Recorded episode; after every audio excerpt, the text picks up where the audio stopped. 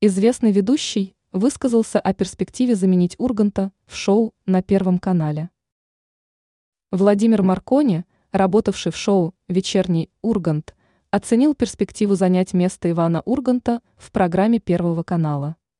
Телеведущему этот вопрос задала блогер Ида Галич, которая взяла интервью у него для своего YouTube-канала. Маркони не стал прямо отвечать, отметив, что не может это сделать из-за контракта с телеканалом «Россия-1». Шоумен отметил, что и без него есть много желающих занять место ведущего программы «Вечерний Ургант». Все первоклассные акулы выстроились. Новые выпуски популярной программы перестали выходить после начала СВО.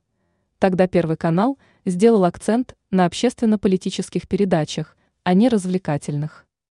В СМИ неоднократно появлялись слухи, что шоу «Вечерний Ургант» закрыли.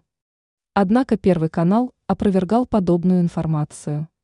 Поэтому публика считает, что программа вернется в эфир. Но возникают различные спекуляции на тему того, кто займет место ведущего.